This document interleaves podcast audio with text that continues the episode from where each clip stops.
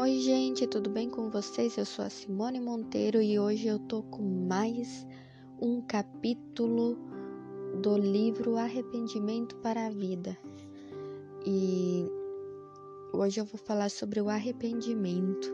Por que, que eu tô gravando dois, dois áudios hoje? Porque aquele que eu acabei de ler era um texto muito pequeno, né? Agora eu vou dar recebimento a mais um. Ainda não, não deu tempo do horário, né? E esse vai ser o arrependimento. O primeiro passo da solução de Deus para o problema do nosso pecado é chamado arrependimento. Esse é o passo que nós devemos dar, ainda que seja verdade que Deus nos ajuda neste procedimento tão necessário. Esta é uma decisão que somente nós podemos tomar. O arrependimento é uma parte essencial do processo de salvação. Na verdade, é tão crucial na obtenção da nova vida que sem ele não podemos ir a lugar algum. Sendo assim, não podemos deixar de gastar algum tempo e examinar esse processo cuidadosamente. Quando João Batista veio, ele veio pregando uma coisa: arrependimento. João dizia: Arrependei-vos, porque está próximo ao reino dos céus. Mateus 3, 2. Do mesmo modo, Jesus começou seu ministério na terra, proclamando a mesma mensagem. Está escrito: Daí por diante passou Jesus a pregar e dizer: Arrependei-vos, porque estás próximo o reino dos céus. Mateus 17. Esse arrependimento é o primeiro passo essencial para conseguirmos receber a vida que Deus está nos oferecendo. Há muitos que querem pular esse passo e incitam pessoas a aceitarem a Jesus sem o arrependimento inicial. As necessário para prosseguir adiante ou alcançar êxito parecem crer que simplesmente aceitar a Jesus é tudo que ele fez por nós. É o suficiente para que o pecador um dia vá para o céu. Acabam apresentando um caminho largo e fácil. O fato, no entanto, é que Jesus não carece de aceitação. Ele não está ansiando por sua aceitação, ou de que ou de quem quer que seja. Deus não está aguardando ansiosamente com a esperança de que alguém o aceite. Parece que alguns creem que se eles estão somente o aceitarem, ele se esquecerá de toda a sua aversão, aversão ao pecado e condições ao peca e condições ao pecadora deles. Ao contrário, nossa maior necessidade não é de aceitá-lo, mas de que ele nos aceite. Nós precisamos ser aceito por ele e para que ele nos aceite, é necessário que tomamos, tomemos um passo inicial. O arrependimento é um completo, profundo e sincero arrependimento. Então, o que é arrependimento? E quando percebemos muitas coisas pecaminosas que temos feito, também começamos a ver que somos na luz de Deus. Tornamo, tornamo-nos convictos de nossos atos e de nossa tendência natural de fazer uma grande variedade de coisas, mas que são contrárias à natureza de Deus. Em seguida, confessarmos diante de vós, diante de Deus, o que temos feito, o que somos, e então tomamos conhecimento de que somos dignos de morte. Sim, o arrependimento genuíno envolve a percepção de que, aos olhos de Deus, somos dignos de morte. O arrependimento verdadeiro significa que nós descobrimos que merecemos morrer por aquilo que, que temos pensado, dito, feito e, inclusive, pelo que somos. Esta é uma parte importante do processo de arrependimento. Raciocine comigo. Por um momento, se não somos dignos de morte ou não achamos que somos, que a razão haveria para que alguém morasse em nosso lugar, se não somos culpados o bastante para merecermos a pena de morte que a, que a necessidade haveria de alguém nos substituir nessa execução. Se nossa culpa não é o suficiente para merecermos a morte, então por que precisaríamos que Jesus morresse em nosso lugar?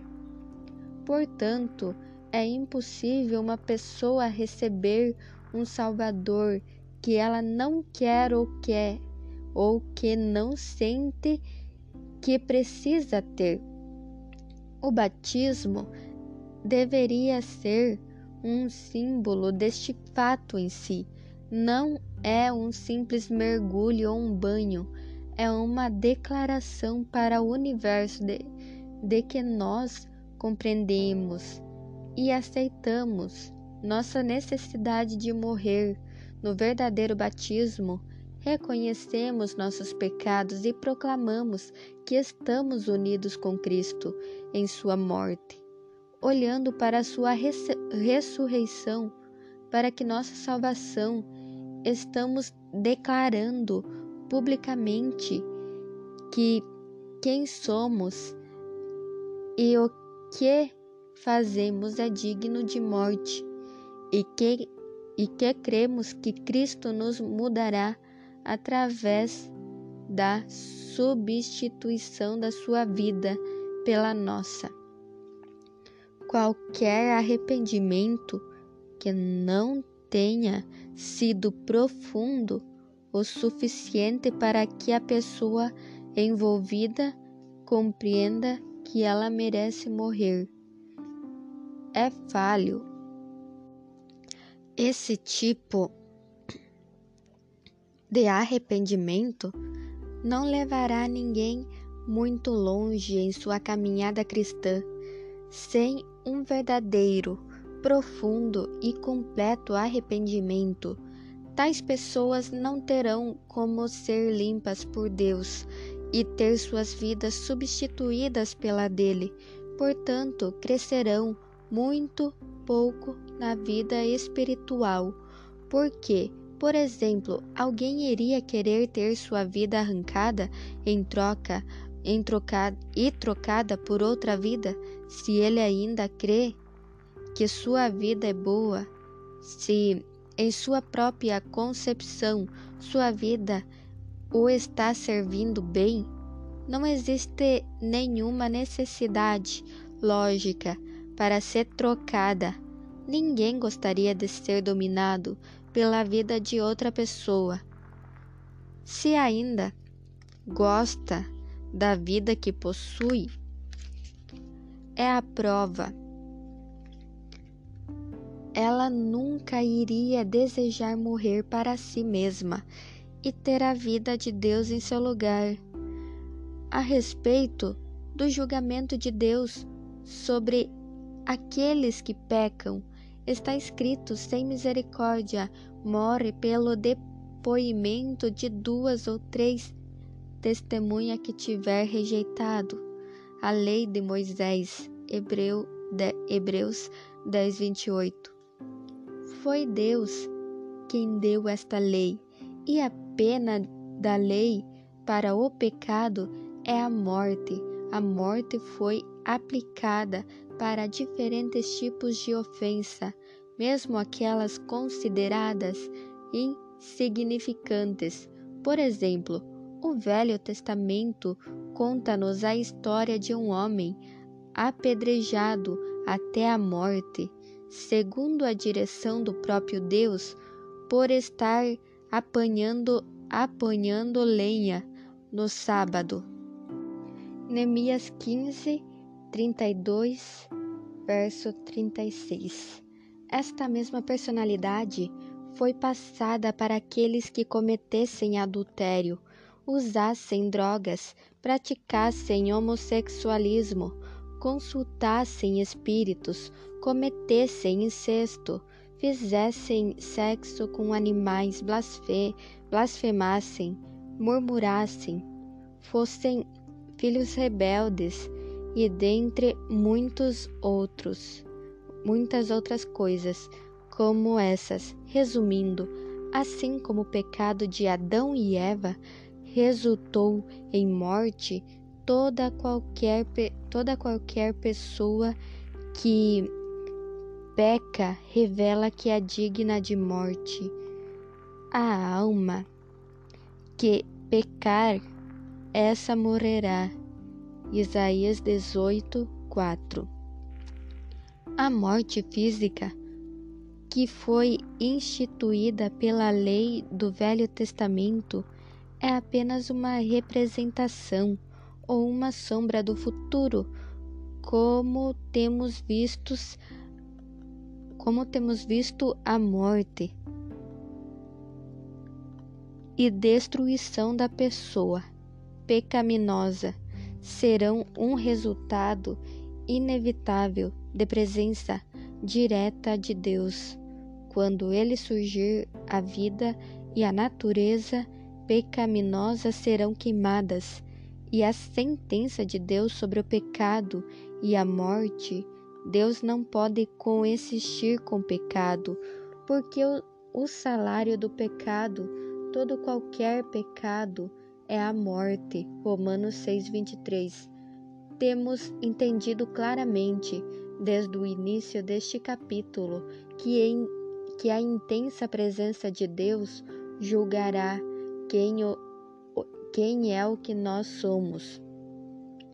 Então podemos compreender com facilidade que as pessoas cheias de pecado, ou mesmo com uma tendência natural para o pecado, terão seus julgamentos executados sobre elas. Esses indivíduos pelo simples fato de aparecerem diante de um Deus Santíssimo, sofrerão julgamento pela sua presença. Portanto, nosso arrependimento, o conhecimento de nossos atos, das nossas condições e ao reconhecimento de que merecemos morrer, essencial para recebermos sua nova vida e consequentemente escapamos de seu julgamento. Nos, arrependi, nos arrependimentos abre o caminho para nos tornarmos mortos para nós mesmos e cheios de sua vida.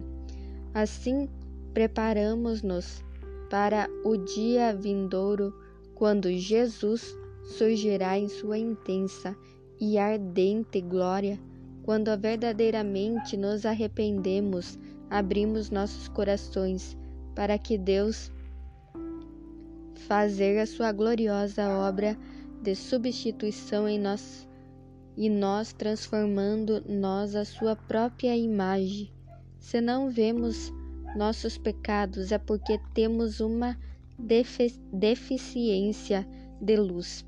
A única maneira pela qual podemos realmente nos arrepender é se Deus, em Sua misericórdia, fizer Sua luz brilhar dentro de nós. Quando Ele se aproxima de nós, a luz de Sua presença expõe quem é o que somos. Quando nos falta essa luz é a convicção de pecado e a prova de que não somos realmente íntimos do nosso Criador. Contudo, quando através do favor de Deus conseguimos vê-lo com mais clareza, também enxergamos nosso pecado. Isso é tão isso então capacita-nos capacita-nos a nos arrepender. Então é isso, gente. Essa é nossa última é, nossa última palavra do nosso hum, capítulo de arrependimento para a vida, o arrependimento. E segunda-feira eu trago, a gente vai aprender sobre tristeza, né? Porque muitas pessoas ficam tristes e a gente vai saber que vai falar um pouco do arrependimento também e a tristeza, né? A gente vai aprender. Então é isso, espero que vocês tenham gostado e até o próximo capítulo.